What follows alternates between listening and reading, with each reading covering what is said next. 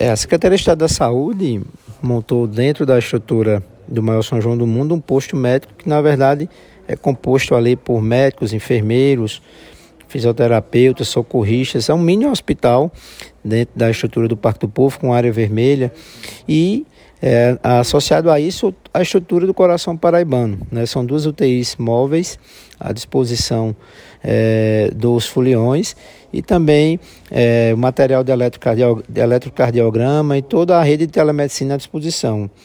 E mais precisamente nesse caso, o folião ele sentiu um desconforto é, torácico, associado também a dor de cabeça, chegou com um pico hipertensivo, foi avaliado pela equipe médica lá no Parque do Povo que de imediato realizou um eletrocardiograma que evidenciou alterações eletrocardiográficas. Né? Então, o médico do coração paraibano foi acionado e, naquele momento, deu o parecer favorável à realização de um, de um cateterismo. Né? A angioplastia seria é, a possibilidade de tratamento naquele momento. E o paciente foi encaminhado para o hospital de trauma.